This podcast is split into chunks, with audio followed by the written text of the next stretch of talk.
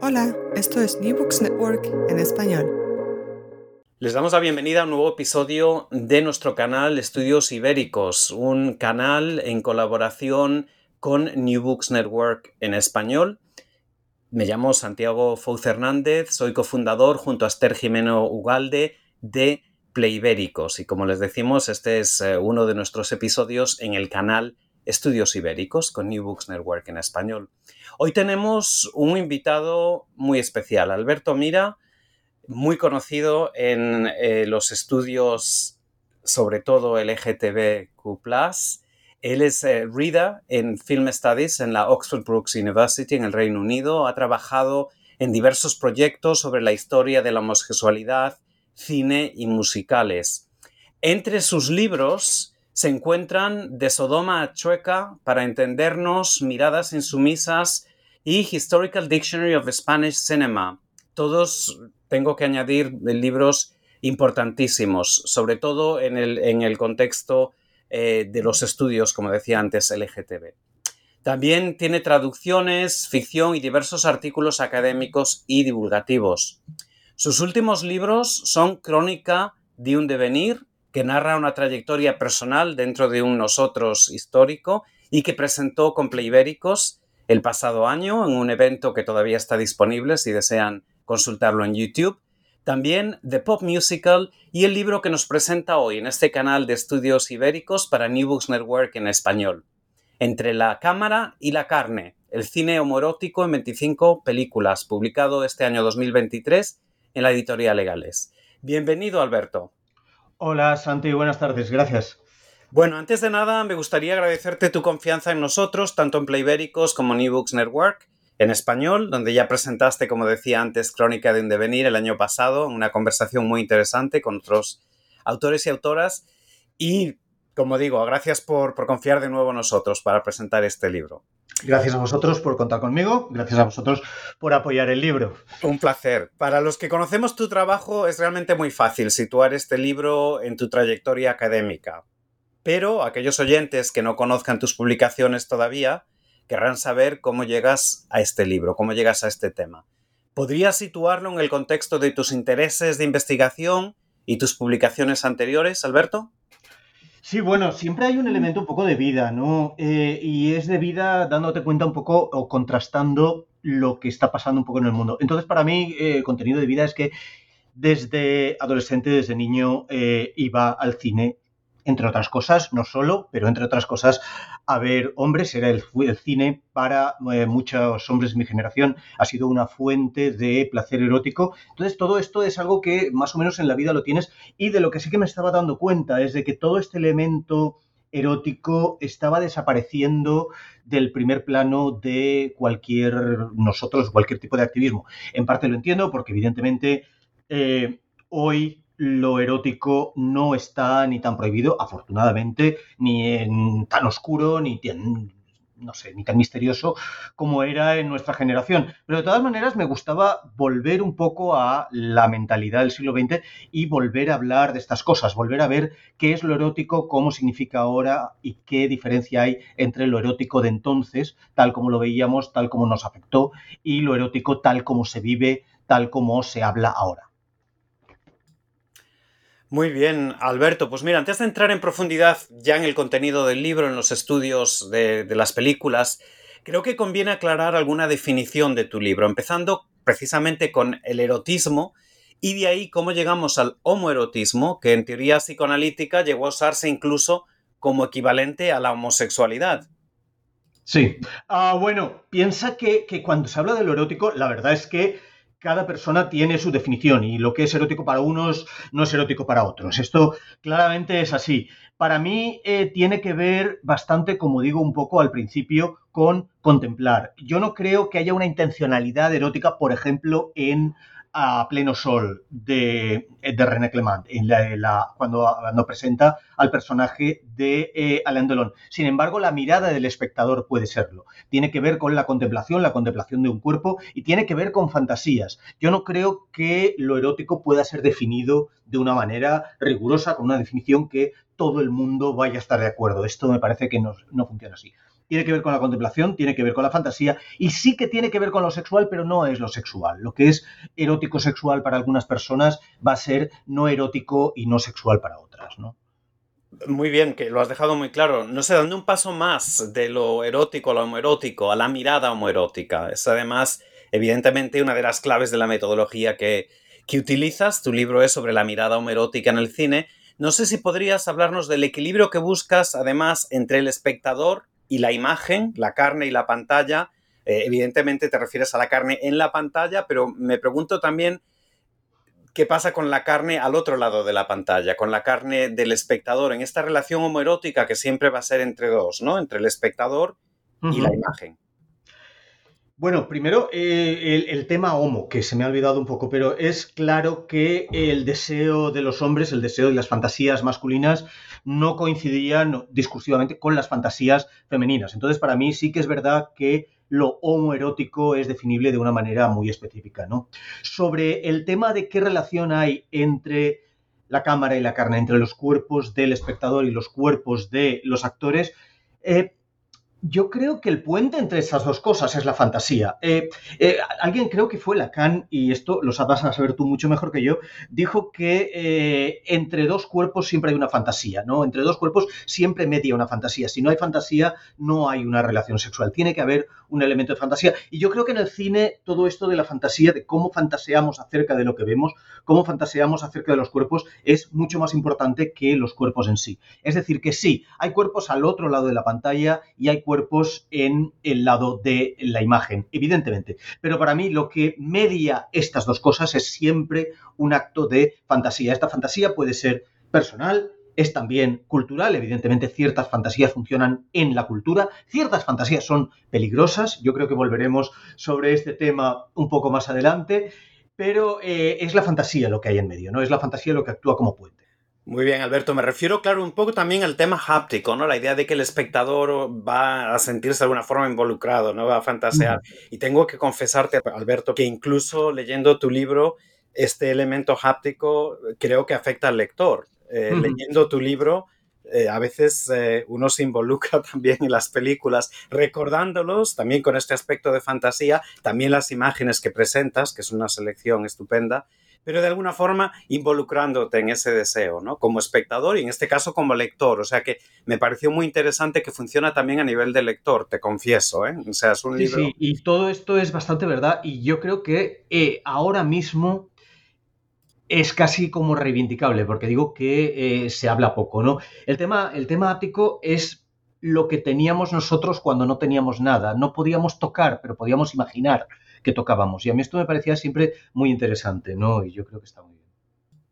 Pues desde luego que sí, yo recalco lo de tu libro también, eh, Alberto, aunque es un poquito embarazoso reconocerlo en, parte, pero es un libro que realmente uno no puede evitar de alguna forma involucrarse, sentirse atraído por estas imágenes y de alguna forma excitado también. O sea que me, me pareció un comentario interesante como lector también, no solo como espectador, ¿no?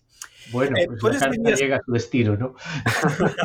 ¿Cuáles dirías que son los ingredientes del cine erótico? Lo pregunto porque, bueno, distintas personas, evidentemente distintos espectadores, independientemente de su origen, incluso de su género, de su orientación sexual, considerarían distintas cosas eh, o distintas obras eh, homoeróticas o de alguna forma atractivas, ¿no? En la introducción de tu libro hablas, de hecho, de las diferencias entre el deseo hetero por el cuerpo masculino y el deseo propiamente homoerótico, incluso entre este último y la mirada heterosexual femenina. Me preguntas si puedo desarrollar un poquito esto.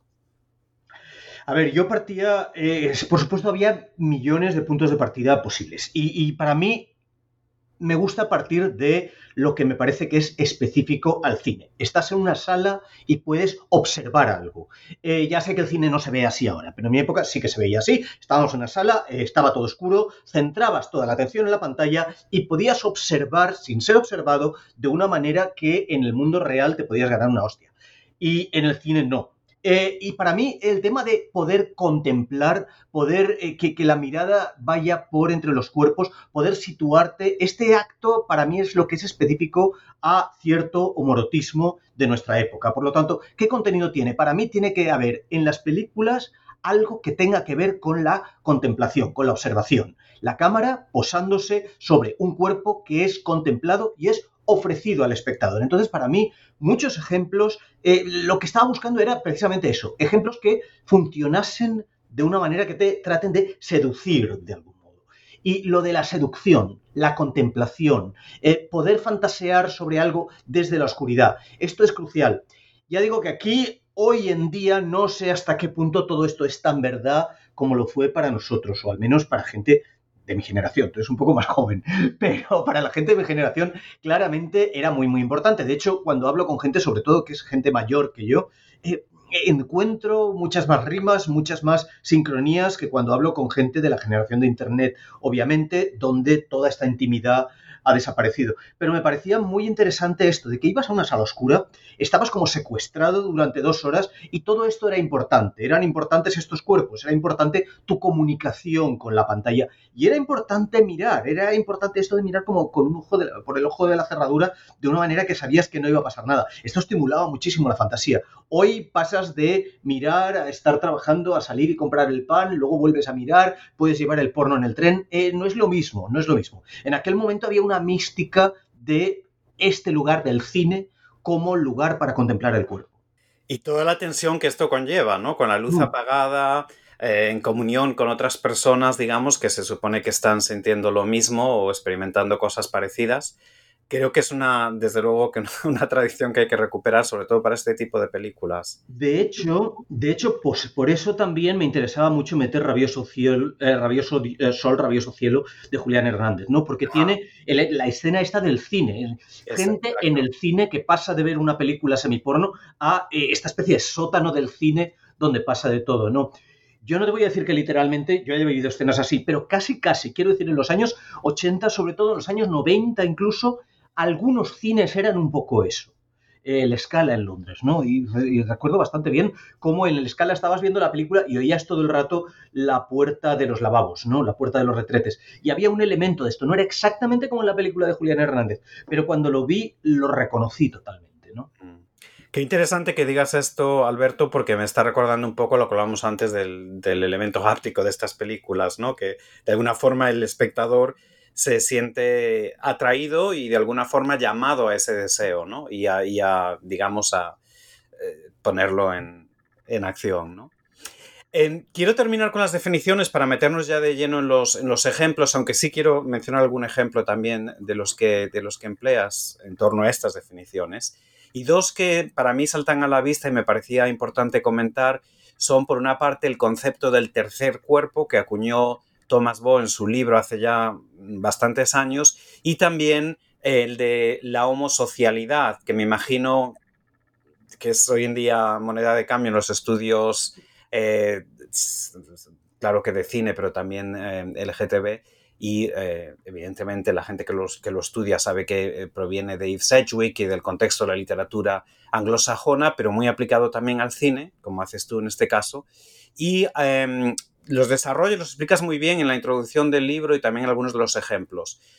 De hecho, me pareció interesante cómo la homosocialidad enmarca de alguna forma el libro, siendo el enfoque más claro de tu primer caso de estudio, que es la película Wings de, William Wellman de 1927, y del penúltimo, de Taekwondo, de Bergeri Farina de 2016, entre otros. No sé si puedes hablar un poquito más de estos conceptos tan importantes para tu libro. incluso en Beach Rats, el grupo de chavales que aparecen en Beach Rats eh, eh, tienen una relación que es totalmente homosocial y luego sí que hay uno que es el que tiene las dudas y tal, que es el protagonista de la película. Pero sí, yo creo que había que leer que estas relaciones entre hombres, relaciones muy próximas entre hombres, esto lo dice Sedgwick, ¿no? En la mayoría de los casos daban lugar a un discurso homófobo. Es decir, si tú estabas en un gimnasio y mirabas al lado equivocado en una situación de homosocialidad, evidentemente iban a descargar contra ti toda una parafernalia eh, homófoba. Y sin embargo, resultaba casi inevitable para el niño queer de aquel momento, no estoy seguro el de ahora, pero en el niño queer de aquel momento resultaba casi inevitable sentirse un poco excitado por el carácter homorótico de la homosocialidad. Yo creo que la homosocialidad no se ve igual si eres eh, queer, gay, como se quiera llamar ahora, o no lo eres. Eh, nosotros ahora vemos este libro que se publicó hace poco, que se llamaba Loving, ¿no? Que aparecen muchas imágenes de hombres en posiciones afectuosas. Yo a veces no estoy del todo seguro que estas posiciones afectuosas siempre sean conscientemente eróticas, pero sí que es verdad que el espectador lo que ve es una proximidad que a veces lo que piensas es, ok, pues a mí también me gustaría tener ese tipo de proximidad. Esto sobre lo de la homosexualidad. Lo del tercer cuerpo, a mí me parece una idea brillante por parte de Boy. Ya digo eh, que, para mí todos estos conceptos que aprendes en los 90 luego no te los sacas de la cabeza y realmente acabas viendo el mundo con esto, ¿no? Pero sí que es la idea de que entre quien mira en una ficción y el objeto mirado, eh, siempre está la mirada del artista sobre estos dos. Y a mí esto me parece bastante interesante, ¿no? Eh, y me parece interesante por el mismo argumento que, hace Wu, ¿no? Que en realidad, eh, cuando tú veías películas, eh, había un sujeto deseante y un sujeto deseado, pero las cosas solían acabar mal y muchas veces no había placer. El placer era siempre del que estaba fuera, de quien miraba. Y esto es lo que me parece realmente interesante. Eh, es verdad que von Asenbach muere, por utilizar el, ejemplo que utiliza Wo, al final de Muerte en Venecia. El pobrecillo que muere y está muy frustrado y no llega a nada. Pero yo que estoy viendo la película desde fuera, sí que puedo extraer ese placer. Entonces, para mí esto me parece bastante interesante, algo que hace el cine y que no sucede en otras artes de una manera tan clara, ¿no? Y que evidentemente se puede aplicar, como, como hizo el mismo Wo, a la fotografía, a las ilustraciones, es una, me parece un método, me pasa como, como a ti, que también esos conceptos que aprendimos en los años 90 fueron tan influyentes también, ¿no? ¿Y por qué quitárselos de encima, no? Han evolucionado, pero siguen vigentes sin ningún... Como no, y sobre todo para hablar del siglo XX son indispensables porque es así como pensábamos. Y a veces eh, ahí está la cuestión de es que ahora ya no hay prohibiciones, no hay, porque está el sexo en todas, partes, es lo que dice Foucault, ¿no? Que ahora se habla de sexo continuamente. Y, pero para nosotros era increíblemente importante el sexo del que podías hablar y el sexo del que no podías hablar. Y yo creo que el cine, ciertas maneras de fotografía, de literatura, nos daban un lugar privilegiado para esto. Sin duda. Alberto, quería hacerte una última pregunta metodológica que tal vez intrigue a nuestros oyentes, desde luego que me intrigó a mí leyendo tu libro, tengo que decir que de los 25 estudios de caso que presentas, yo no quitaría absolutamente ninguno, me parecen excelentes. Lo que a mí me creó un poquito de estrés leyendo el libro es pensar en cómo llegaste a esta selección, poniéndome un poco en tu lugar, cómo pudiste seleccionar estos 25 estudios de caso. Y no sé si soy un poco pillo preguntándote si puedes compartir con nosotros algunos de esos estudios de caso que todos a veces consideramos y dejamos fuera. ¿Puedes comentarnos? Eh, si este fue el caso contigo, tuviste que sufriste mucho con la selección y dejaste alguno fuera. Sí, sufrí una gran, gran, gran ansiedad porque esto empezaba con 10 películas que a veces parece que no me conozca y acabó con 25 y llegó un momento que había como 32, 34, era...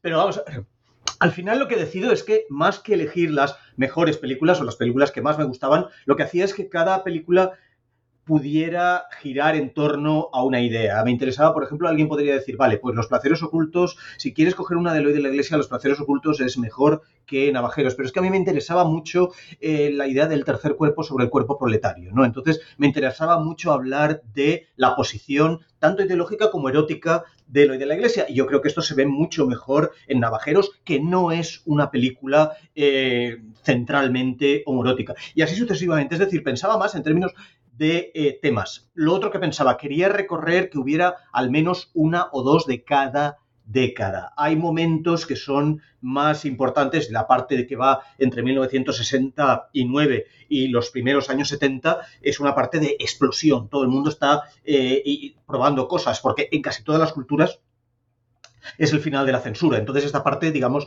que está más llena, ¿no?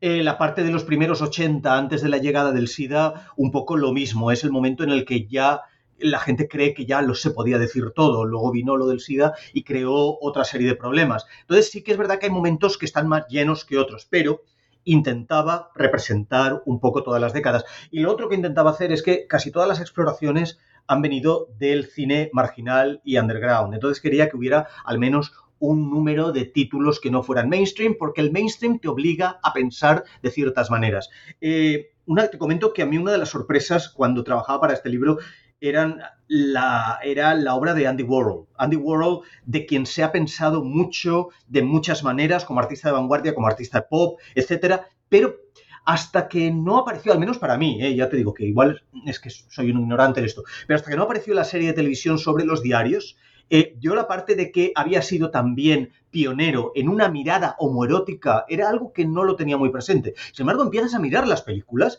y estaba haciendo algo que nadie hacía en esos momentos. Y además es una cosa que lo hacía con una sensibilidad muy no te voy a decir sincera, porque la sinceridad al hablar de, Andy Warhol es un poco una tontería, pero que realmente es como, como nos sentíamos muchos. Quiero decir, queríamos mirar al chulazo que estaba en la playa, queríamos mirar al chulazo que se pasea por la calle. Hablaba de chaperos, hablaba de toda una serie de cosas que eran interesantes, ¿no? Y de esto me sorprendió porque al menos lo que yo había leído de World no iba mucho por esta zona. Entonces sí que ver a World como pionero de una mirada amorótica en cine cuando nadie la estaba haciendo, me parece que es otra cosa que se puede decir de él, otra especie de medalla que le podemos añadir, ¿no? Sin duda, y bueno, vamos a hablar en un momento de directores, porque creo que tu libro de alguna forma ensalza merecidamente el trabajo de ciertos directores clave, digamos, pero te voy a insistir en esa pregunta sobre los ejemplos que has dejado fuera. Llegaste a decir que llegaste a tener 32.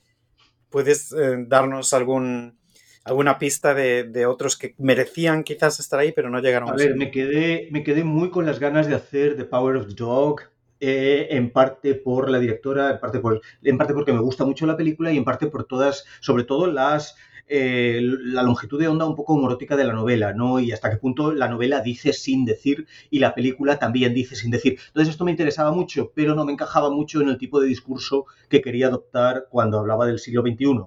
Entonces es algo, también me habría gustado mucho hacerlo porque habla del western y evidentemente, si antes hablamos de homosocialidad, el western es quizá el género homosocial por excelencia.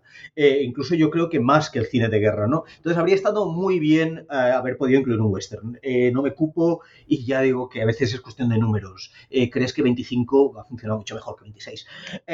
Y la otra cosa que quería hacer y que he mencionado un poco oblicuamente en el libro era Satyricon, que es una película que también para 1969 me parece interesante y también me parece interesante que se haya hablado tan poco de lo brutalmente homorótica que es. Quiero decir, es casi casi se es homorótico por defecto en esa película. Y esto viene de Fellini, que era reconocido, aunque él era bisexual, básicamente, eh, estaba reconocido como uno de los prestes de la eh, heterosexualidad, ¿no? Quiero decir, todas estas mujeres y tal. Y sin embargo, eh, reconoces que de repente llegas a Satiricón y casi nadie habló del homoerotismo en aquel momento, pero es una película muy homoerótica. Se podría haber hecho una versión totalmente distinta de, la, de las narrativas de Petronio. Y sin embargo, se elige hacerlo así. Se elige hacerlo con estos dos actores. Me hace gracia que Fellini en aquel momento dijera, no, es que lo tuve que hacer con actores extranjeros porque en Italia no hay homosexuales. Y hoy de en día esto es uno de los grandes, grandes, grandes chistes cuando se habla de historia del cine, ¿no? Entonces, al menos esas dos me habría gustado mucho incluirlas.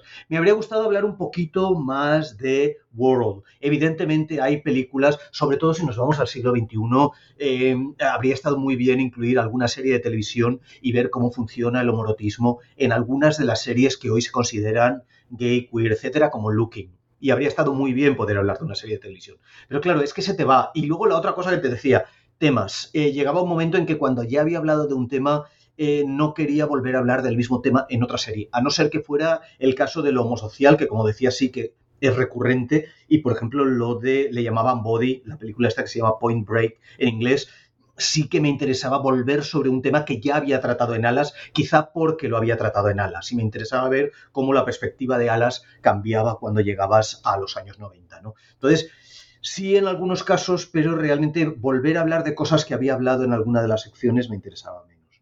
Mm, te entiendo. De todas formas, bueno, a mí me queda claro, hablando contigo, que hay material casi para una, segunda parte del libro, eh, que quizás sea una idea para, para, desarrollar en otro momento. Pero hablando del libro y la selección de las películas, ¿no? Desde mi punto de vista, yo, eh, o sea, entiendo que el libro está concebido como 25 películas. Eh, de alguna forma que son estudios de caso en sí mismas, se puede leer cada capítulo por separado, no necesitas leerte todo el libro para, para entender el análisis, ni mucho menos, pero a mí sí me parece, y bueno, de hecho el subtítulo es el cine homorótico en 25 películas, eh, tal vez, bueno, eh, humildemente creo que dices, ¿no? Que, ¿no? que no quieres hacer realmente una historia del cine homoerótico, pero de alguna forma la estás haciendo. Entonces, yo me pregunto hasta qué punto, sobre todo porque utilizas un orden cronológico, ¿no? Em, yo creo que tu libro de alguna forma esboza una historia alternativa, no solo del cine homorótico, sino del cine queer. Yo no sé si esto es algo que intentabas no hacer en realidad, pero que acabó saliendo así. No sé si quieres comentar algo de esto. Primero porque hay algo de esto, la cabra tira pa'l monte y yo siempre me veo como alguien que le gusta crear narrativas de cosas, quiero decir, es, no sé, llámalo como lo quieras, pero yo cuando voy por el mundo creo narrativas y trato de crear estructuras largas. Entonces, sí que es verdad que la propuesta inicial era eh, ciertas películas de manera estanco para que la gente lo pudiera leer ocasionalmente, una aquí, una allá, pero de repente empiezas a ver patterns. Es lo de Henry James, ¿no? El, patrón en la alfombra, ¿no? Y empiezas a ver cómo eh, cosas que creías que estaban separadas empiezan a formar algo. Entonces, inevitablemente acaba siendo esto. Ya te he dicho antes que también quería tratar un poco de cada década, por lo tanto, esta narrativa es, es casi inevitable, ¿no? Eh, eh, lo de si es una historia del cine queer o no, esto ya no estoy tan seguro porque ya te digo que la definición de cómo contar una historia del cine queer está cambiando y sobre todo cuando hablas de queer muchas veces el tema de lo erótico, el tema de lo sexual está siendo excluido y se está intercambiando, se está cambiando por el tema de lo identitario. Por lo tanto, cuando hablas de queer tendrías que entrar, y esto sí que lo digo en la introducción, que por esto no creo que el trabajo vaya sobre cine queer. Tendría que entrar en cuestión del cuerpo trans, tendría que entrar en cuestiones de otros tipos de miradas eróticas, porque queer es mucho más amplio. Entonces sí que me interesaba más centrarme en erotismo entre hombres del siglo XX por hombres del siglo XX, más o menos. Luego hay cuatro películas que no, claro. Pero, pero, sí que es verdad que mm, me quería situar en un punto, porque si no te sitúas en un punto concreto, las cosas se te empiezan a mover mucho. Eh, y entonces no habría habido ni historia, ni narrativa, ni tematización, ¿no? Porque hay demasiadas cosas. Y yo sí que creo que ha habido una revolución importante a partir de la entrada del concepto de queer, a partir de la popularización del concepto de lo queer en un poco en los medios y tal, ha habido una revolución entre lo que se considera LGTBI y lo que no se considera LGTBI, ¿no? Entonces, sí que es verdad que era una manera para mí de situar la perspectiva en un momento eh, que me diera coherencia. Mm, una historia del cine queer yo creo que habría sido con otros títulos y tendría que haber introducido el tema identitario, tendría que haber introducido el tema legal. Eh, Nighthawks, por ejemplo, es una película muy importante desde el punto de vista eh, de queer, de activismo, etcétera, pero muy poco importante desde el punto de vista erótico, porque no se recrean los cuerpos. De hecho, había cierto activismo queer, LGTBI, etcétera, en los años 70 que huía de este tipo de cuerpos. Cuando ves Nighthawks es como casi que militantemente todos los que aparecen tienen cuerpos normales, lo cual está bien, pero no hay una recreación en los cuerpos. Y yo me iba hacia gente que igual no era queer, pero sí que se recreaba en sentimientos, caricias, cuerpos. Sin duda, yo reclamo tu libro como en, realidad, o sea, perdona que insista, pero evidentemente lo queer es tan amplio que yo creo que sería imposible cubrirlo en un libro, ¿no? Porque tenemos que hablar de muchos, como tú dices, ¿no? De asuntos identitarios, legales, eh, más diversidad tal vez de la que vemos aquí, porque el punto de vista es evidentemente eh, homoerótico, pero yo sí que creo que de alguna forma tú estás eh, precisamente queer en películas que en realidad no lo eran. Ese aspecto me parece realmente importante y algo que yo reclamo personalmente, si no lo quiero reclamar. El tema de ricas y famosas, ¿no? Que yo entiendo perfectamente que ricas y famosas es menos erótica o menos homoerótica que cualquier película eh, porno que se pueda hacer ni ahora ni en 1970, pero que realmente yo creo que hablaba y es una cosa que me ha sorprendido mucho porque mucha gente de mi generación hablábamos en los mismos términos sin haber hablado entre nosotros, veíamos ricas y famosas de la misma manera. Y esto a mí siempre me ha fascinado. ¿Por qué todos veíamos estas ondas? ¿Cómo somos eh, los niños queer de aquellos años que percibíamos ciertas longitudes de onda? Donde hay gente que oye tambores, nosotros oíamos melodías, ¿no? ¿Y cómo es esto de sentir una cierta manera de ver el mundo sin que te digan que aquello es tu manera de ver el mundo, ¿no? Y ya no es, ya te digo, no es que la gente hiciera discurso, esto yo no lo aprendí en eh, libros, esto fue simplemente que hablabas con la gente y cuando te encontrabas gente que era como tú, Ricas y Famosas era una película muy importante. Incluso hoy, eh, cuando hablaba de ella, en, hoy no, quiero decir esto, mientras trabajaba en el libro, cuando hablaba de ella a, gente de cierta generación que la vio cuando tenía 15, 20 años, es una película que llegó mucho. Y esto a mí no deja de sorprenderme, por eso está ahí incluida, ¿no? ¿Por qué, ¿Por qué todos volvemos? El otro día leía en el último número de Sight and Sound, Pedro Almodóvar habla de el impacto que le causaron películas como Esplendor en la hierba. A mí, sin conocer a Pedro Almodóvar y sin saber nada, me causó impacto Esplendor en la hierba. Luego empiezas a ver que Esplendor en la hierba está escrita por un homosexual que eh, realmente tenía varios, un montón de problemas y dices, claro, el homosexual armarizado que escribe esta película era yo cuando tenía 15 años o Almodóvar cuando tenía eh, los años que tuviera, en 1962, pues tendría 12, 13. Pero nos llegan un poco de la misma manera y esto a mí me parece muy interesante, ¿no? Sin duda. Hablas de Almodóvar, antes hablábamos de Warhol, me vas a permitir que pongas sobre la mesa otro tema, que es el de los directores eh, que de alguna forma yo creo que el libro consagra, y además con razón, hablamos de Warhol, Visconti, eh, Derek Jarman, Fassbinder, muchos europeos, muchos norteamericanos también, algún español como Eloy de la Iglesia, el mismo Almodóvar, Villaronga. Eh, ¿Hasta qué punto dirías que la mirada morótica es definitoria en el estilo de estos autores, si quieres hablar de autores?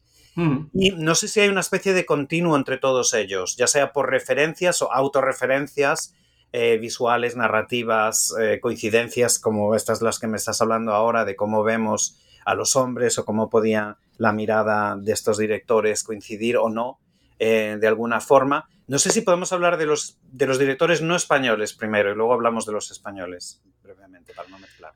Era muy difícil en aquellos años establecer un discurso de comunicación entre unos y otros. Tú piensas que en el cine Casi todos los significados que se fijan se fijan en la crítica, a partir de la crítica. La crítica necesita un discurso que no tenga censura. Desde el momento que todo el discurso sobre lo morótico está censurado, eh, es muy difícil establecer un discurso. Por lo tanto, yo creo que eh, la homosexualidad tal como se ve en Visconti se articula de una manera muy distinta a la homosexualidad tal como se ve en Fassbinder. Ellos te habrían dicho que, eh, que no se consideraban como parte del mismo grupo. Eh, sé, por ejemplo, que Almodóvar en los años 80 le ofendía bastante que le comparasen con Cukor, por ejemplo.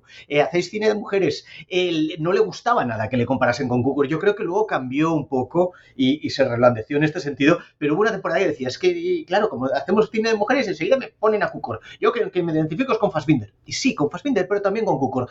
¿Tienen algo en común? Yo creo que sí que hay una sensibilidad común. Estas ondas de las que hablaba antes que el espectador las percibía, son conscientemente comunes, están trabajando según unas convenciones o están tratando de hacer todos lo mismo. No, creo que no. Creo que el, creo que eh, Jean Genet no está tratando de hacer lo mismo que World, evidentemente. Lo que pasa es que sí que están tratando de dar una articulación cinematográfica a unos deseos que estaban muy mal considerados en su época. Pero no es de manera recurrente y todos estaban sometidos, no tanto Jean Genet, que por supuesto estaba haciendo una película prohibida, pero todos los que trabajan en el mainstream están sometidos a una censura explícita o implícita. Por lo tanto, tampoco podía haber un método que compartan. A partir de los años 2000, sobre todo, sí que hay un nuevo concepto de corrección política y sí que hay una cosa de que cuando hablas de homosexualidad tienes que hablar de esta manera, tienes que hablar de otra. Yo creo que ahora esto pasa mucho más, ahora tenemos el ojo de la doctrina sobre muchas representaciones, no digo que me parezca mal, pero es verdad que ahora eh, las representaciones son buenas o malas, pero yo creo que en la época de Visconti, en la época de Fassbinder incluso, ellos no estaban pensando en imágenes positivas. De hecho, ninguno de estos está en la línea de voy a hacer imágenes positivas. Eh, ciertamente no Visconti, ciertamente no a Genet. A Genet le hablabas de imágenes positivas. Una cosa que me preguntaba en un artículo reciente es toda la generación pre-gay. Eh, eh, me gustaría preguntarles a gente como, el artículo era sobre Mendicuti, pero gente como Pombo, Mendicuti, Vicente Molina Foix, incluso eh, Villena, ¿qué impacto tuvo para ellos descubrir el concepto de gay? y, si consideraron que fue una cosa positiva o negativa. Porque, por ejemplo, Fassbinder, nunca hablo de ellos, Almodóvar, si hubiera dejado de hacer cine en el año 2000, no habríamos sabido nunca lo que pensaba sobre la cultura gay, porque no hablaba de esto. Entonces, es un concepto sobrevenido a su maduración como artista y sobrevenido a su obra. Eh, ellos no trabajan con estos conceptos. Y por eso no creo que haya muchas similitudes. Creo que todos están tratando de expresar, según su estilo personal, algo que ellos sentían, pero que no había una manera de hacerlo. Hoy en día sí, hoy en día primero hemos aprendido del pasado. Todos podemos pensar, no sé, es una película de François Ozon y evidentemente está pensando en Fassbinder. Eh, quiero decir que sí, que está mirando al pasado y tiene una manera de ir más allá de Fassbinder o corregida Fassbinder. pero en aquella época es que no hablaban entre ellos de esas cosas. Nadie quería hacer un cine gay. Eh, Visconti no quería hacer cine gay. Eh, Jean Genet, que es lo más homorótico que te puedas imaginar, eh, a él no le, no le puedes decir, ah, es que tú querías ser gay. No, él no quería. Y yo creo que ni siquiera estaba hablando de una liberación. Él tenía la idea de que para él el sexo iba a ser lo que iba a ser, pero no era liberador. Y cuando se hizo político, no se hizo político en términos gays, no apoyó necesariamente al movimiento gay, apoyó a movimientos antirracistas de izquierdas y tal. Lo del movimiento gay le parecía un poco una frivolidad.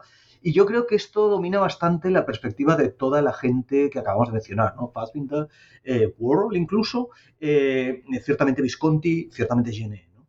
Mm. Me, no sé si quieres decir algo brevemente sobre los casos españoles. Evidentemente comparten una, tradición y un contexto social, que ya sé que no es el enfoque de tu libro, pero que sin duda tiene un impacto. Hablábamos antes de censura, ¿no? Entonces, no sé si ves algo en común, por ejemplo, con de la Iglesia, Almodóvar, Villaronga, no sé, tal vez esta pregunta no sea. Yo creo que el tema con estos nombres es que vienen ya del momento pre-gay. Mira, eh, eh, si quieres, los, los latinoamericanos, la Julián Hernández y Marco Berger Farina, eh, aquí sí que hay más una conciencia de cómo represento esto de una manera que sea un poco políticamente progresista. Aquí sí, porque son mucho más jóvenes. Pero yo creo que la gente que madura artísticamente antes de, en España, incluso antes de 1980, porque no nos engañemos, toda la conciencia gay a España llega 10 años más tarde, al menos de lo que llega a Estados Unidos. Por lo tanto, si tú has madurado artísticamente antes de 1986-87, realmente el tema gay te viene sobrevenido. Y por eso no creo que eh, al menos los directores de los que hablo tengan esta conciencia. Sí que es verdad que a partir de cierto momento esta conciencia existe mucho más y sí que hay muchos cineastas que se consideran mucho más queer, etcétera, pero estos, por desgracia o por suerte, no están en el libro. ¿no? Muy bien. Quería comentarte también, um, bueno, hablas ahora de los, de los eh, casos eh, de estudio que provienen de directores mexicanos y también argentinos, has mencionado varios de ellos. Eh, no sé si quieres comentar un poco por qué te enfocas tanto en el cine europeo y norteamericano, con esas excepciones que acabamos de comentar. Me interesa saber si esa sensibilidad homoerótica varía culturalmente. Creo que la respuesta es sí, pero no sé si has pensado en esto de alguna forma. No sé, se me ocurre si hay alguna razón por la que, además de espacio, evidentemente, solo puedes hablar de 25 películas, pero ¿por qué quedan fuera ejemplos de cine africano, por ejemplo, brasileño, mm. chino, taiwanés? Claramente, limitaciones personales. Quiero decir, yo creo que eh, hay un riesgo, había un riesgo y una limitación. El riesgo era que cuando hablas de culturas que eh, no son las tuyas, entras en una dinámica colonial y esta dinámica colonial eh, puede ser más basada en prejuicios que no. Entonces, no quería entrar ahí. Quiero decir, si lo llamas prudencia, miedo, lo que quieras, pero era una cosa en la que no quería entrar. No quería entrar desde una mirada occidental, de que sé mucho del cine americano, pero no sé mucho del cine africano y no sé cómo situar ejemplos del cine africano dentro de eh, las mismas conceptos que utilizo para el cine americano. Eh, esto por una parte. Eh, por otra, por falta de conocimientos. Es decir, cuando hablamos de homorotismo, yo realmente creo que tal como defino aquí el homorotismo es una cosa muy de cultura occidental. Yo me he inspirado bastante en, como habrás visto en el libro, ¿no? tradiciones que son pictóricas, visuales, que se remontan incluso a la estatuística griega, a Miguel Ángel, eh, que es básicamente lo que hace gente como Luis Antonio de Villena cuando habla de eh, iconografía eh, homorótica sobre el cuerpo. Y me sitúo en esa tradición. Yo soy totalmente ignorante al tipo de iconografía que existe en, eh, los países asiáticos, en los países africanos. Entonces, no lo sabría leer. Quiero decir, hay una cuestión de literacy, de, ¿cómo se llama? ¿Alfabetismo? ¿Cómo se llama literacy? de, estar no sé, de saber un poco las estructuras que subyacen algo. Yo no sé si estos dos estereotipos a los que me refiero una y otra vez, el atleta y el efebo, eh, tienen el mismo lugar cultural en otras culturas. Yo esto no lo sé. Eh, si no, podríamos cometer el error que yo creo que se comete muchas veces desde mucha crítica gay que no eh, tiene tanto pudor como yo, que es em, decir, ah, claro, es que en los países árabes hay mucho homorotismo o todo el mundo es homorótico. Y digo, bueno, vamos a hablar de esto, hasta qué punto es homorotismo, hasta qué punto es patriarcalismo, hay una mirada que es realmente homorótica. Eh, quiero decir, yo esto no lo sé, no me atrevo a decirlo.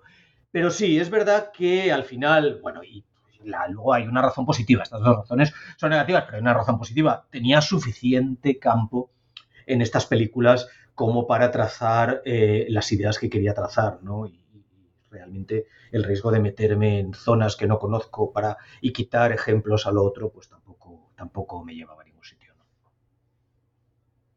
Sin duda, y sin, centrarnos demasiado, eh, Alberto, en lo que no está en el libro, me interesa más hablar de lo que está, pero bueno, son cuestiones metodológicas que tal vez a los oyentes le interesen, ¿no?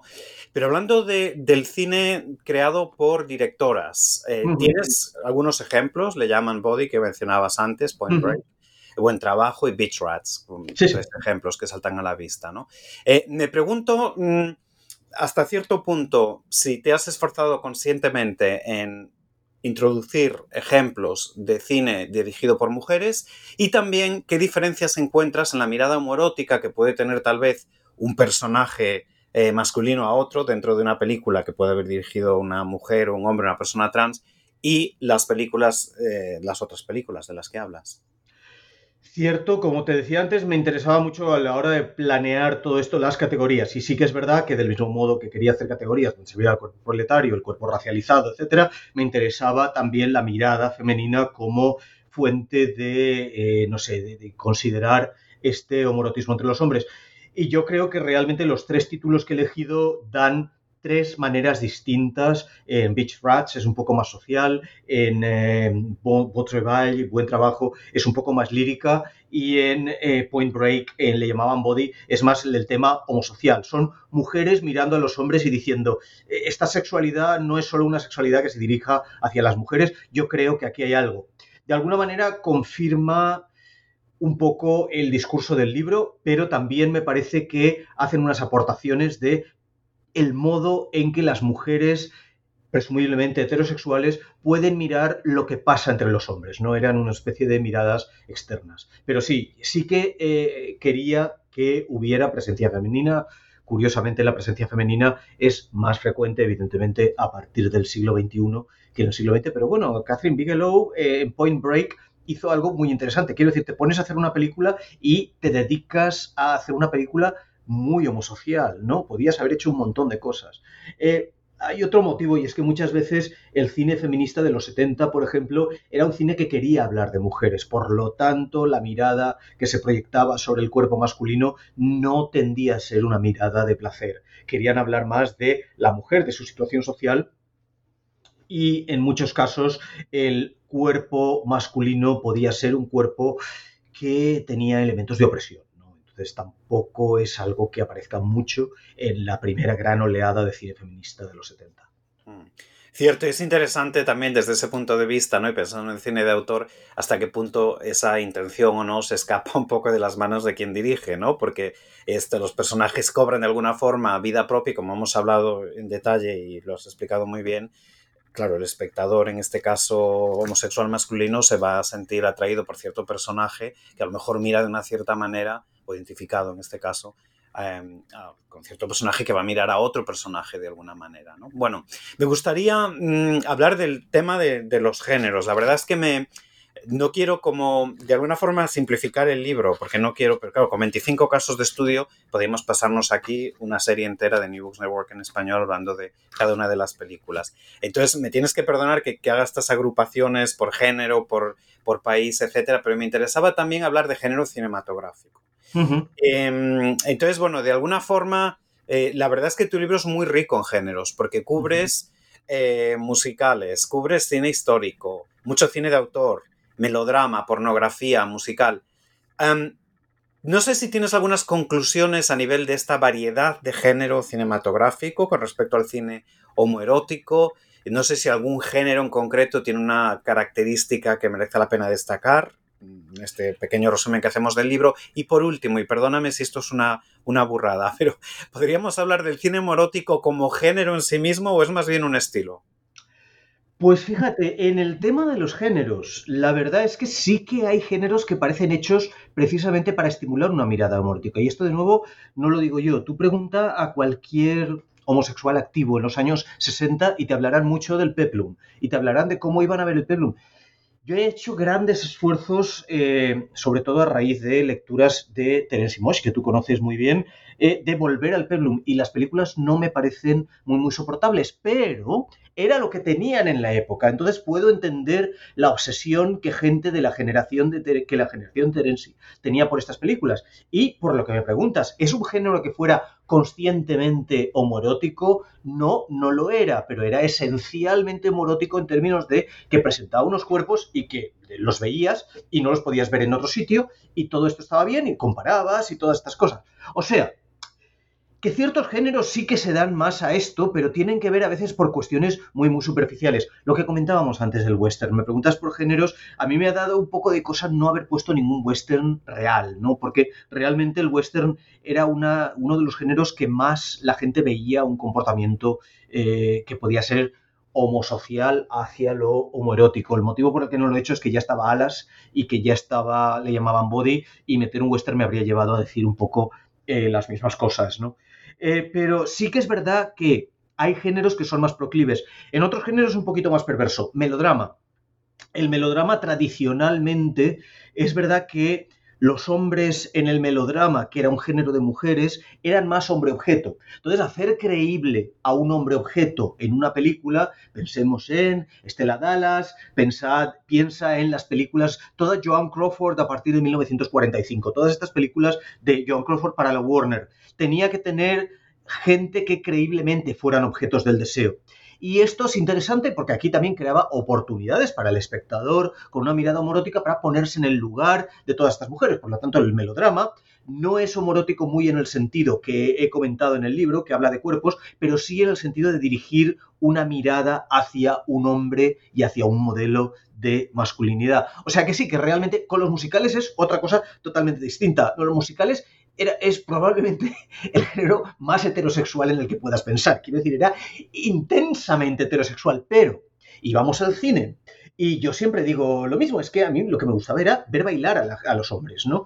Entonces, la idea de hombres que se movían con gran agilidad. Eh, hay toda una literatura sobre espectadores como yo de aquella época que se dedicaba a mirar los culos de los hombres y los, los, pantalones que estaban muy apretados. Todo este tipo de cosas eh, en el cine, en otros géneros, no se podía hacer. Pero los hombres bailando eh, sí que te da esta idea de contemplación que tanto, que tanto me gusta insistir, ¿no? Entonces, claro, cuando esto lo desbordamos y lo hacemos consciente y lo convertimos casi en una parodia, como en The Rocky Horror Picture Show, pues aquí está el ejemplo, ¿no? Pero yo creo que el musical, en general, eh, nos daba muchas oportunidades de estar mirando a los hombres. El otro día, eh, es casi, casi una idiota decirlo, ¿no? Pero estaba mirando eh, Hello Dolly. Y Hello Dolly es una película que no tiene nada de homorótico. Si lo piensas, no hay nada, ¿sale? Barbara Streisand, ok, sí, vale, pero no es una película homorótica. Sin embargo, a mí lo que me parecía excitante era la agilidad de los bailarines masculinos y tal. Y todo esto, la verdad es que daba algo sobre el cuerpo que al final es algo que a mí me interesa bastante. Las mujeres van vestidas con estas faldas tan enormes y esto, y la, cosa del cuerpo no se ve tanto. Los hombres llevan los pantalones mucho más estrechos, ¿no? Estoy divagando. Eh, pero, pero sí, no, no sé si es un género, pero sí que es verdad, es una manera de mirar. Y yo creo que va más allá de los géneros, pero sí que es verdad que hay ciertas películas que eh, dan más ocasión, el western, el peplum, los musicales, dan más ocasión a este tipo de mirada que otras, ¿no? A mí en cierto cine me cuesta muchísimo encontrar una mirada homorótica. Esto es verdad.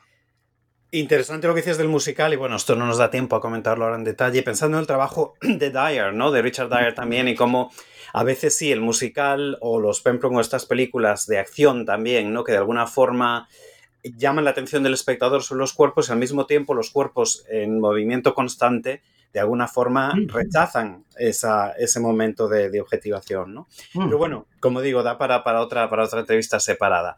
Me gustaría llegar ya a la, última sección de la entrevista, Alberto, con tres, si no ejemplos concretos, tipos de ejemplos, eh, si quieres.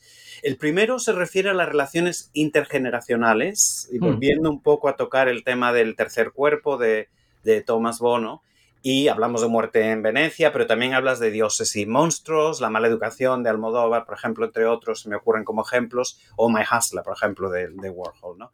Eh, porque la prostitución también entra a veces en juego en, estas, en este tipo de mirada, en este tipo de relación, ¿no? Sobre todo del hombre mayor al hombre joven. Es algo que a mí egoístamente me interesa mucho este tema, por eso también te lo pregunto. Pero lo vi muy claro y estudié con mucho mm, detalle esos ejemplos porque realmente me parece que tus observaciones están muy acertadas, además eh, provocativas desde el punto de vista teórico.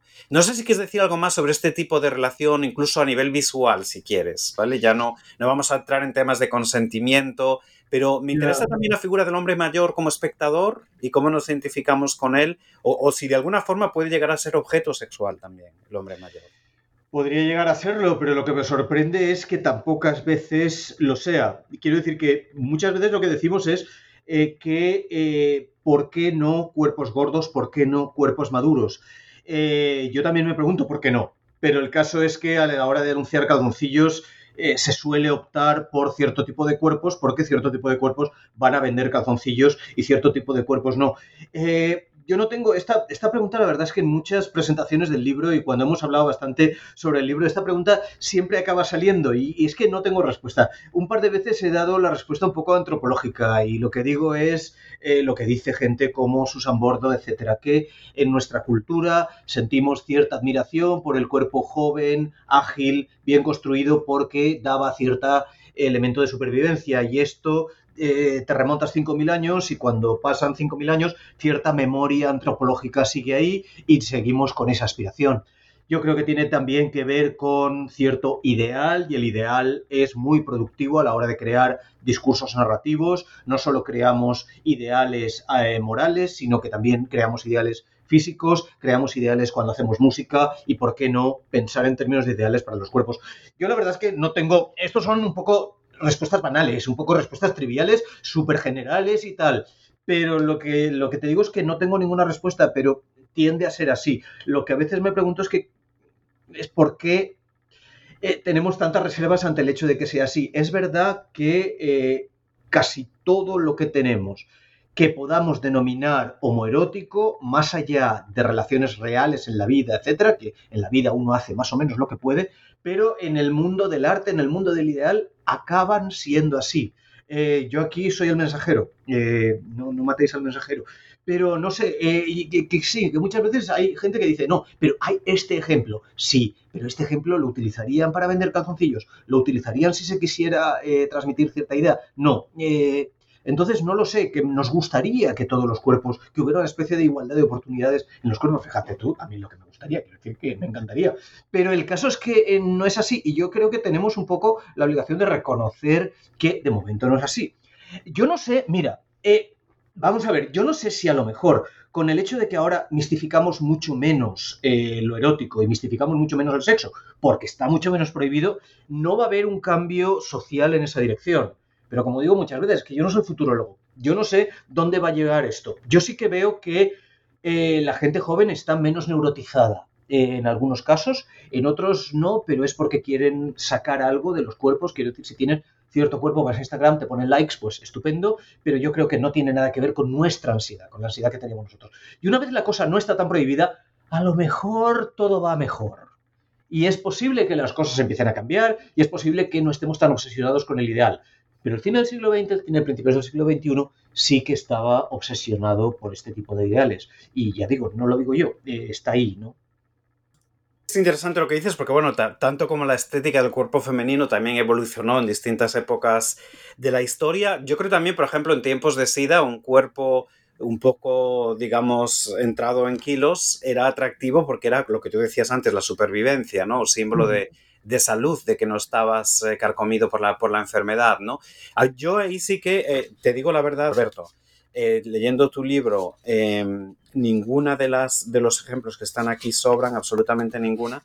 Sí que yo pensé, por ejemplo, en Ventura Pons, ¿no? También egoístamente porque yo escribo sobre su trabajo y la edad en su, en, su, en sus películas y cómo ahí sí que a veces se invierte esa, ese esquema de mirada y se confunde de alguna forma, ¿no?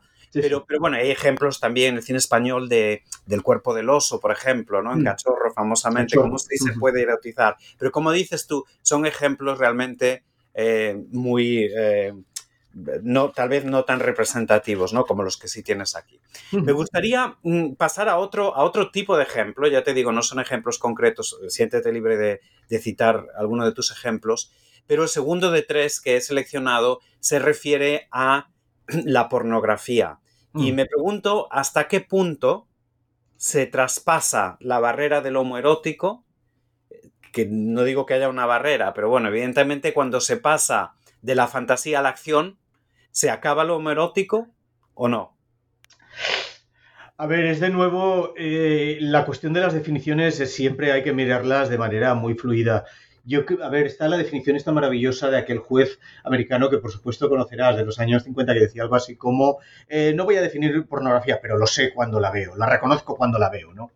es una manera de escaparte. Yo lo que creo con la pornografía es que hemos definido algo basado en ciertas mistificaciones sobre el cuerpo y la sexualidad y me parece que si podemos hablar de una actitud progresista, que a lo mejor no tenemos que hablar, pero si tenemos que hablar, a lo mejor eh, eliminar un poco la diferencia entre lo erótico y lo pornográfico, mientras definamos lo pornográfico de una manera que está caracterizada negativamente, va a existir lo pornográfico. Desde que le pongamos barreras, que no lo podamos representar, que cuando aparece un pene inmediatamente es a mayores de 18 años. Mientras pensemos así, va a haber mucho más morbo y va a haber mucha más pornografía. Desde el momento en que digamos, no, la fantasía erótica es un continuo que va desde eh, ver a unos chavales en skateboard hasta estar especializado en cierto tipo de porno muy relativo y que hay un continuo y que no hay ninguna barrera, eh, desde cuando empecemos a desmistificar todas las fantasías que tengan que ver con los cuerpos, a lo mejor la idea de la pornografía es menos pesada. Yo la verdad es que no tengo una idea muy clara eh, de si la pornografía es mala o es una cosa en sí. Yo a veces eh, acabo eh, con que cierta pornografía a mí no me parece nada excitante y muchas cosas que no son pornografía en estas películas sí que lo son. no sé si es porque son las que yo vi primero, las que me impresionaron más, pero a mí excitante, excitante me parecen picnic, me parecían ricas y famosas. Y sin embargo veo mucha pornografía y digo, es que qué mal rodado está esto, o la luz está mal, o no sé, que no es realmente lo que me llega. Yo necesito tramas, necesito situar mi escenario fantasmático en un escenario narrativo. Y para mí esto es muy importante. Para mí, que entren dos y ala, ya está, fiesta.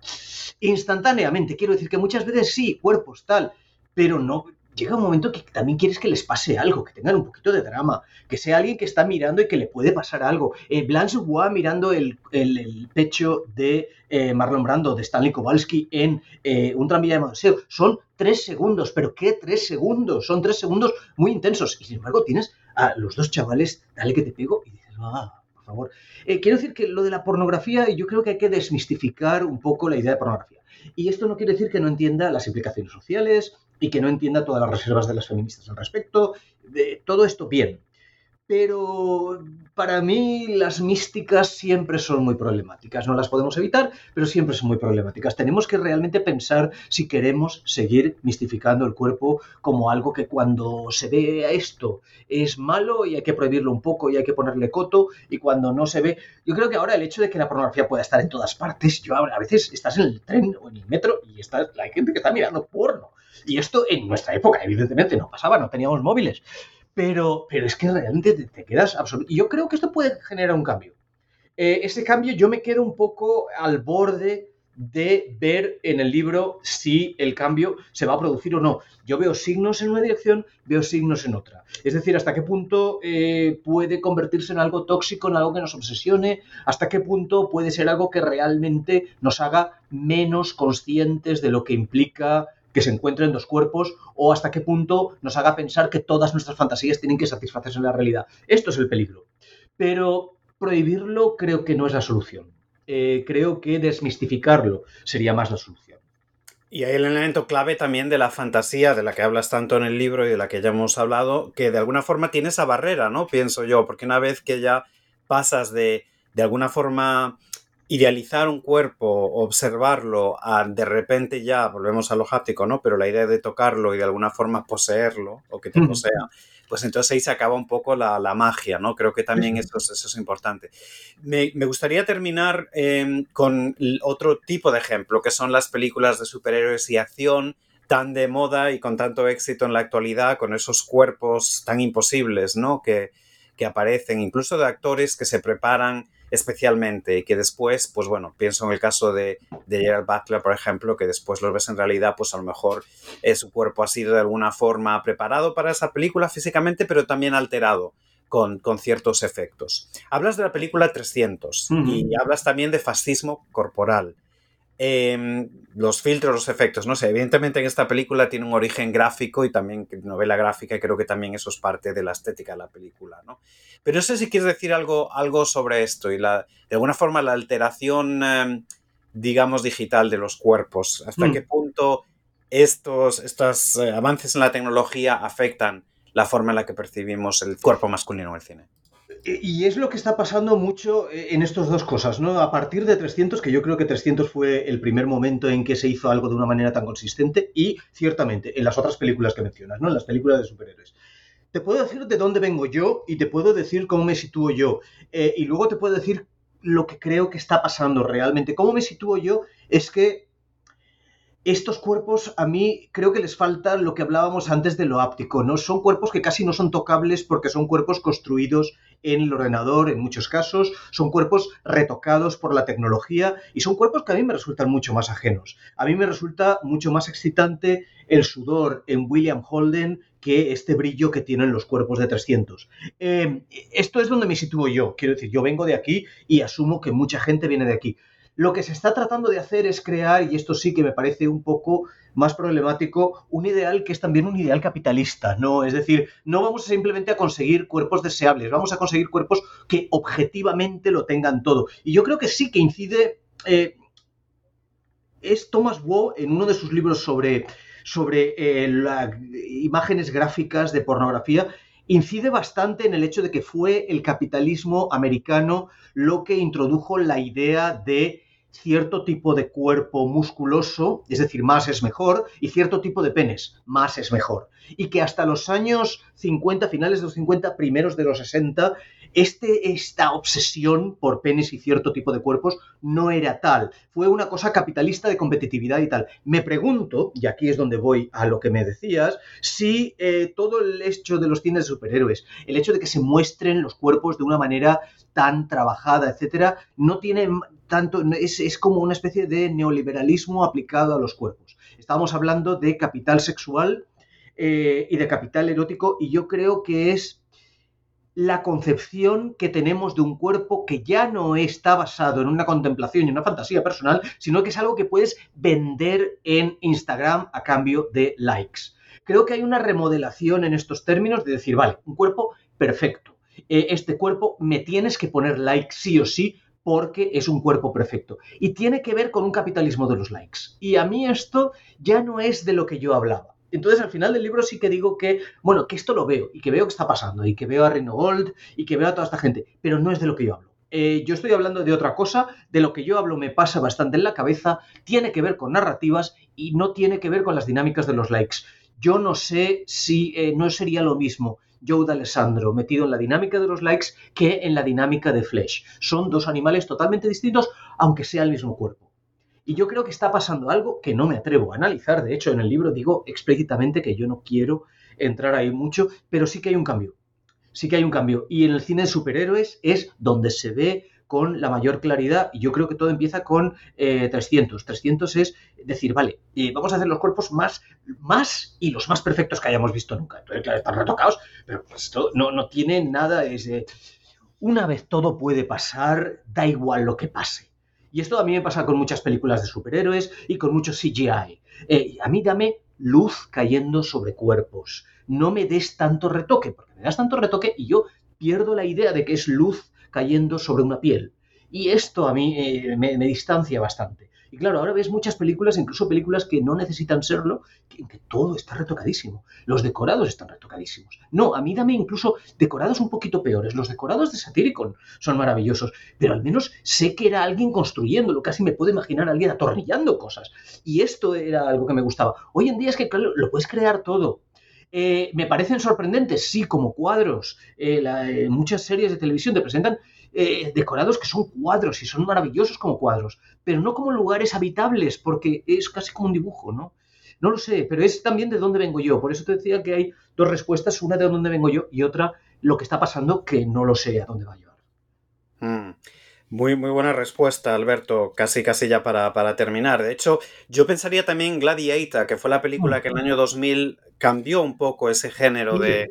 Cambió el género y las expectativas sobre el cuerpo masculino, que después miras a las películas épicas, como se llamaban entonces, y las del Pemplon, y bueno, esas eran un poco distintas porque eran eh, culturistas, ¿no? Pero vas a ver las películas de los, de los años 40-60, eh, ¿no? Cuando salían incluso Spartacus y algunas Spartacus, algunas tan, tan conocidas, y claro, las comparas y te parece de repente aquellos cuerpos eh, desde los ojos de hoy, de alguna forma eh, llama la atención, ¿no? Aquella lo que llamaron en la, en, la, en el libro que venía con, con, um, con Gladiator, de, hecho le llamaban el miedo a la toga, el toga mm.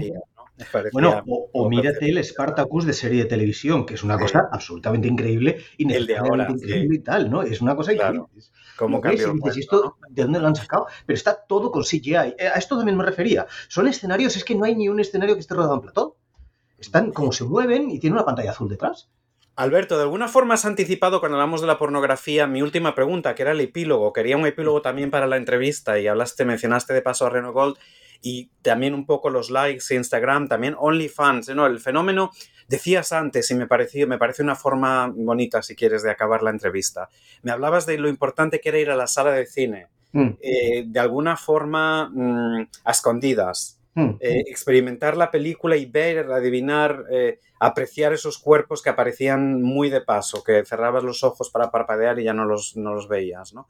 En cambio ahora tenemos hombres jóvenes, en su mayoría, que de alguna forma presentan, ofrecen y regalan su cuerpo tanto en Instagram como eh, ya a cambio de likes, pero también en OnlyFans a cambio también de, dinero. Eso toca también el tema de la pornografía ya, ¿no? De alguna forma, del trabajo sexual. No sé si tienes algo más que decir para terminar, hablando también de tu epílogo.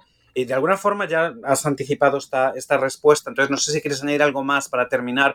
Yo pienso también en cómo esto afecta a la gente joven, ¿no? Y esta idea de que estas películas eh, de gladiadores y de estas películas de mm, superhéroes, etcétera, ¿qué efecto tienen en el público, ¿no? en gente de nuevas generaciones? Eh, sí, me alegra que me lo preguntes porque realmente todo el libro estoy como dando vueltas a hombres desnudos, hombres desnudos, penes y tal. Entonces, eh, realmente llega un punto en que hay penes y hombres desnudos por todas partes, todo el mundo tenemos acceso a estas cosas y me interesaba decir, vale, ya, pero de alguna manera yo no estaba hablando de esto. Entonces sí que llega ese momento en el que digo, ¿y qué, qué digo cuando hablo de lo que hay ahora? Y sí que es verdad, los OnlyFans, la cuestión del porno para todos, eh, la cuestión de los Instagramers y todo esto. Y digo, y esto es de lo que yo estaba hablando y sí que al final la última sección del libro es de esto, es no hablaba de esto, yo estaba hablando de otra cosa, nos estamos moviendo mucho y yo creo que a pesar de que ahora podemos verlo todo y podemos tenerlo todo, me interesa el hecho de que la fantasía de cada uno, la fantasía en la que activamente estamos pensando en un lugar, un lugar de vulnerabilidad, un lugar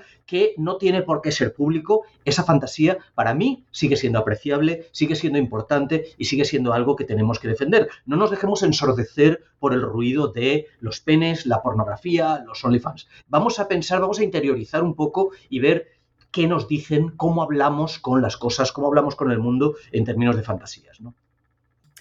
Alberto, solo me queda darte las gracias de nuevo por confiar en Playbéricos y en New Books Network en español para presentar tu nuevo libro. Eh, parece que fue ayer cuando presentamos el anterior y ahí sigues produciendo un trabajo realmente bueno. Hmm. Yo invito a quien nos escuche a que se compre el libro y lo, lo lea y lo toque y lo hablamos de las salas de cine, ¿no? Y evidentemente uno necesita luz para leer el libro, pero sí que me parece un libro realmente sugerente, me parece que has conseguido algo que es muy difícil de conseguir, que es eh, un libro con corte académico y teórico, pero que al mismo tiempo es tan cercano al lector, ¿no? Y que y tan de alguna forma hay elementos nostálgicos, ¿no? No, no puede parar de, leerlo y es algo que me parece tan difícil de conseguir. Así que te doy la enhorabuena, invito a quienes nos escuchen a, comprarse el libro, evidentemente, a leerlo y a disfrutarlo, porque es un libro, como digo, muy sugerente, donde uno mm, casi revive las películas. Desde luego que yo, eh, por motivos de tiempo, ahora mismo no puedo eh, volver a ver todas estas películas, pero de verdad que has dejado en mí unas ganas tremendas de volver a ver todas estas películas y disfrutarlas eh, a la luz de tu, de tu, estudio, de tu análisis de las mismas. muchas gracias, Santi, y gracias a vosotros por contar conmigo, gracias a vosotros por interesaros y de verdad, muchas, muchas, muchas gracias por tu atención, muchas gracias por todo. No, encantado, un placer, el agradecido soy yo y también Playbéricos y New Books Network en español. Alberto Mira, Entre la cámara y la carne, el cine homorótico en 25 películas, ya disponible en Egalés, lo estamos eh, recomendando New Books Network en español y te deseo toda la suerte que te mereces con esta nueva publicación, Alberto. Gracias. Gracias, gracias, Santi.